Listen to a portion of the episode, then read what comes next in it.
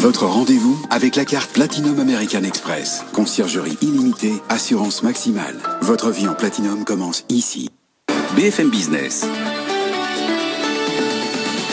Le journal. Claire Checaglini.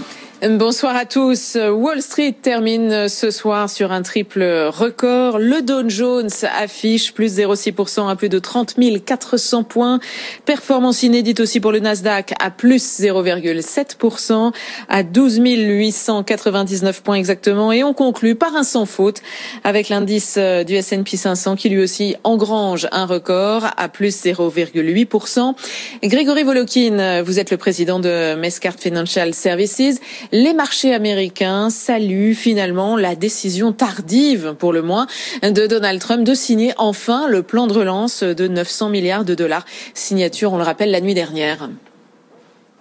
Absolument. Non seulement ils sont dans le vert, mais c'est trois nouveaux records, que ce soit pour le Nasdaq, pour le Dow Jones ou pour le S&P, sont tous les trois pu me dire, de l'année avec des hausses environ entre 0,6 et 0,8 Il faut dire qu'en signant cet accord, euh, qu'est-ce que ça va avoir comme effet dans l'économie? Ça va avoir un effet en fait profond. Par exemple, la banque d'affaires Goldman Sachs dit que grâce à cet accord, il prévoit maintenant une croissance du produit national brut aux États-Unis sur le premier trimestre de 5% au lieu de 3%.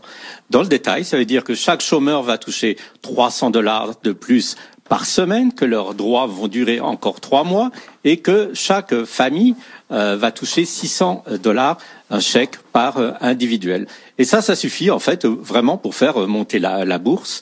Euh, c'est beaucoup d'optimisme et en fait, de nouveau, on voit toujours ces, ces mêmes valeurs qui sont les grosses capitalisations, notamment dans la technologie, qui sont en tête. Vous avez Amazon de plus de 3% de hausse, vous avez Google plus de 3%, vous avez Apple et toutes ces compagnies euh, signent aujourd'hui encore des, nouveaux records. Et concernant le plan de relance, 325 milliards de dollars seront consacrés aux petites et aux moyennes entreprises. Et par ailleurs, Donald Trump a aussi signé la loi budgétaire permettant euh, d'éviter un shutdown demain. Les marchés financiers côté européens ont eux aussi terminé dans le vert vif. La bourse de Paris a clôturé sur une forte hausse à plus 1,2% avec un CAC 40 qui affichait 5588 points. Le DAX à Francfort a même dépassé son record historique. Les marchés étaient portés bien sûr par le feu vert des 27 donnés à l'accord post-Brexit entre Londres et Bruxelles. Feu vert des ambassadeurs aujourd'hui, mais l'approbation formelle des États membres se fera demain. Le texte sera publié au journal officiel de l'Union européenne d'ici jeudi. Le gouvernement américain refuse d'abdiquer dans l'épineux dossier TikTok, ce réseau social chinois que voulait faire interdire sur le sol des États-Unis Donald Trump dès cet été. Washington vient de faire appel d'une décision de justice donnant raison à TikTok. Les juges avaient en effet empêché le ministère du Commerce américain d'imposer des restrictions drastiques aux géants chinois. La Chine, justement, et l'Union européenne pourraient enfin signer un accord sur la protection des investissements croisés, et ce, avant la fin de la semaine. Les négociations ont avancé ces derniers jours. Il faut dire que la Chine a été mise sous pression en raison des tensions commerciales avec les États-Unis, Paul Marion. Après sept ans d'après-négociation, les 27 ouvrent finalement la voie à un accord sur les investissements avec la Chine. Jusqu'alors, les Européens s'estimaient lésés dans leurs investissements croisés avec Pékin. Bruxelles avait déjà largement ouvert son marché aux investissements chinois, alors que la Chine restait fermée. L'accord en cours de finalisation devrait offrir plus de garanties aux entreprises européennes contre les transferts forcés de technologie et les pratiques anticoncurrentielles des groupes chinois, sans qu'on connaisse pour l'instant la forme de ces protections. En revanche, Pékin semble s'être clairement engagé à agir contre le travail forcé des Ouïghours. Impossible de savoir si c'est un simple engagement ou une promesse de ratification des conventions de l'Organisation internationale du travail qui bannit ces pratiques. Cette concession montre surtout la nécessité pour Pékin de renforcer ses relations économiques avec l'UE, alors que le mandat de Donald Trump a durablement détérioré les échanges sino-américains qui ne devraient pas forcément s'améliorer avec Joe Biden. Les explications de Paul Marion. Nouvelle hausse du chômage au mois de novembre. Les demandeurs d'emploi n'ayant eu aucune activité étaient 34 400 de plus qu'en octobre.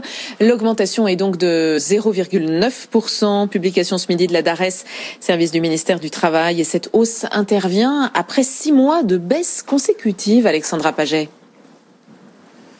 Conséquence immédiate du reconfinement, le marché du travail s'est à nouveau dégradé. La DARES dénombre un peu plus de 3 828 000 chômeurs sans aucune activité. Ce niveau est supérieur de 10% à celui enregistré en février dernier, avant le début de la récession. Des chiffres attendus compte tenu du tour de vis opéré sur l'activité des entreprises pour les raisons sanitaires que l'on sait, mais des incidences moins importantes que lors du premier confinement, il est vrai plus restrictif. Des chiffres que Gilbert Sett, économiste du travail, relativise. Dans la période actuelle, euh, la recherche active d'emploi par les chômeurs, et cette recherche active est, nécessaire pour être considéré comme chômeur, eh bien, cette recherche active est, est un peu, bien sûr, euh, bridée rapidement que l'on connaît.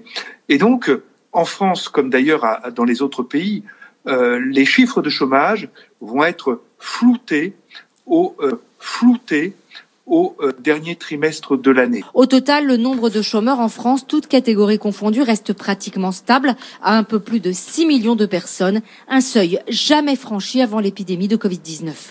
Et justement, pour éviter que nombre de chômeurs viennent encore grossir, euh, que nombre de commerçants ne viennent encore grossir les rangs des chômeurs, la CDCF, c'est-à-dire l'Association des fédérations Conseil du commerce de France, a demandé euh, à ce que les boutiques puissent ouvrir les dimanches de janvier. Ils espèrent ainsi rattraper euh, le parce que malgré le rush de la fin de l'année, le chiffre d'affaires des commerces se situe en deçà des prévisions. Hélène Cornet. Le compte n'y est pas. Malgré la reprise de la consommation pour les fêtes de fin d'année, les magasins dits non essentiels terminent l'année sur un chiffre d'affaires en baisse, jusqu'à moins 20% pour certains secteurs comme l'habillement, la parfumerie ou la bijouterie. Un mois après leur réouverture, la fréquentation n'est pas revenue au niveau d'avant confinement, disent-ils. Une trentaine de fédérations, dont le Conseil du commerce de France ou la Fédération des enseignes de l'habillement, tire à nouveau la sonnette d'alarme. Elle demande un renforcement des aides accordées par l'État et pas uniquement pour les PME. Les réseaux d'enseignes souffrent eux aussi, et si ça ne se voit pas encore dans les statistiques des défaillances d'entreprises, ils sont proches de la cessation définitive d'activité. Les fédérations demandent à pouvoir ouvrir tous les dimanches de janvier en attendant les soldes. Elles craignent de ne pouvoir écouler leur stock en cas de nouveau confinement. Hélène Cornet. Ils devaient reprendre le travail le 4 janvier, mais ils ont été volontaires pour retourner sur les lignes de montage dès aujourd'hui. 700 salariés de PSA à Sochaux ont répondu donc à l'appel de la direction, car avec la crise sanitaire, le constructeur automobile n'avait pas pu répondre à la demande pour certains de ses modèles, Nathan Cancampo. Au premier confinement, l'usine de Sochaux avait dû fermer durant six semaines avant de redémarrer très progressivement, sans pour autant retrouver la production d'avant-crise. En cette fin d'année, chaque jour de production est donc important, notamment avec la forte demande pour les modèles 3008 et 5008 dans le top 10 des SUV les plus vendus en France. 700 salariés se sont portés volontaires pour sortir 400 véhicules par jour, soit un quart de la cadence normale. Ils recevront une prime de 75 euros et trois jours de congés supplémentaires. Traditionnellement fermé entre les fêtes, le fief de Peugeot à Sochaux sera le seul site PSA à rester ouvert. L'usine n'avait connu cette décision que l'an dernier pour assurer là aussi une forte demande pour les 3008. Malgré cette mesure exceptionnelle, difficile de compenser le manque à gagner, même si PSA a plutôt bien résisté à la crise, le nombre de véhicules produits en 2020 devrait être très inférieur à celui de 2019, une année record avec 515 000 unités. Et le groupe euh, d'ingénierie euh, AK envisage de supprimer 900 postes en France. Ce groupe a lancé une procédure d'information et de consultation des instances représentatives du personnel, première étape d'un plan de restructuration. Il concernera essentiellement la région Occitanie. AK souffre principalement de la crise qui touche le secteur aéronautique. La cristallerie de luxe Baccarat est désormais contrôlée par plusieurs fonds internationaux. Il s'agit des créanciers de son actionnaire majoritaire cette opération pourrait permettre au fleuron de l'industrie de Meurthe-et-Moselle de sortir de son administration judiciaire. La cristallerie était auparavant la propriété d'un groupe chinois. Une petite victoire qui pourrait faire boule de neige dans le monde de la livraison. Depuis aujourd'hui, les 200 coursiers de la plateforme Uber Eats à Saint-Étienne sont un peu mieux payés. Ils ont obtenu une rémunération minimum, résultat de plusieurs jours d'une grève très suivie. Et c'est une mesure inédite en France. Enfin, Elle n'a pas de masque et pourtant elle résiste très bien à la crise du Covid de façon étonnante. Sa principale arme, le lasso magique Wonder Woman, super-héroïne à la force démoniaque, redonne des couleurs au cinéma américain. Le blockbuster Wonder Woman 1984 est sorti le 25 décembre simultanément sur grand écran et sur une plateforme de streaming. Une stratégie gagnante, Léonard Cassette. En un week-end, Warner Bros. réalise plus de 16 millions de dollars de recettes en Amérique du Nord. Son film Wonder Woman 1984 est sorti le 25 décembre pour le box-office de Noël. Avec la pandémie de coronavirus, la somme est moins importante que les années précédentes, mais ce résultat satisfaisant est le fruit d'une stratégie payante pour le studio hollywoodien. Début décembre, il avait annoncé que l'ensemble de ses films de 2021 sortiraient en simultané en salle et sur la plateforme de streaming HBO Max. Wonder Woman fait figure d'un premier essai réussi, 200 millions de dollars de budget pour des recettes mondiales de 85 millions de dollars en quelques jours, selon Comscore. Aux États-Unis, le virus a fait plus de 330 000 morts et les studios doivent s'adapter à la peur d'aller dans les salles de cinéma. Warner a la stratégie la plus extrême avec des doubles sorties, tandis que Disney prévoit certains films en salle et d'autres en streaming, comme Mulan par exemple. De son côté, Sony a choisi de reporter la plupart de ses productions à 2022. Vous êtes sur euh, BFM Business et vous retrouvez dans un instant le grand journal de l'écho avec Thomas Asportas. BFM Business, c'est toute l'information économique et financière gratuitement à la télévision, sur toutes les boxes Internet. Chez SFR sur le canal 31 chez Orange sur le canal 228, chez Bouygues Télécom sur le canal 242, chez Free sur le canal 347. BFM Business est aussi disponible par satellite chez TNT Sat, chez Fransat en 51 et chez Canal en 171. BFM Business, première chaîne éco de France.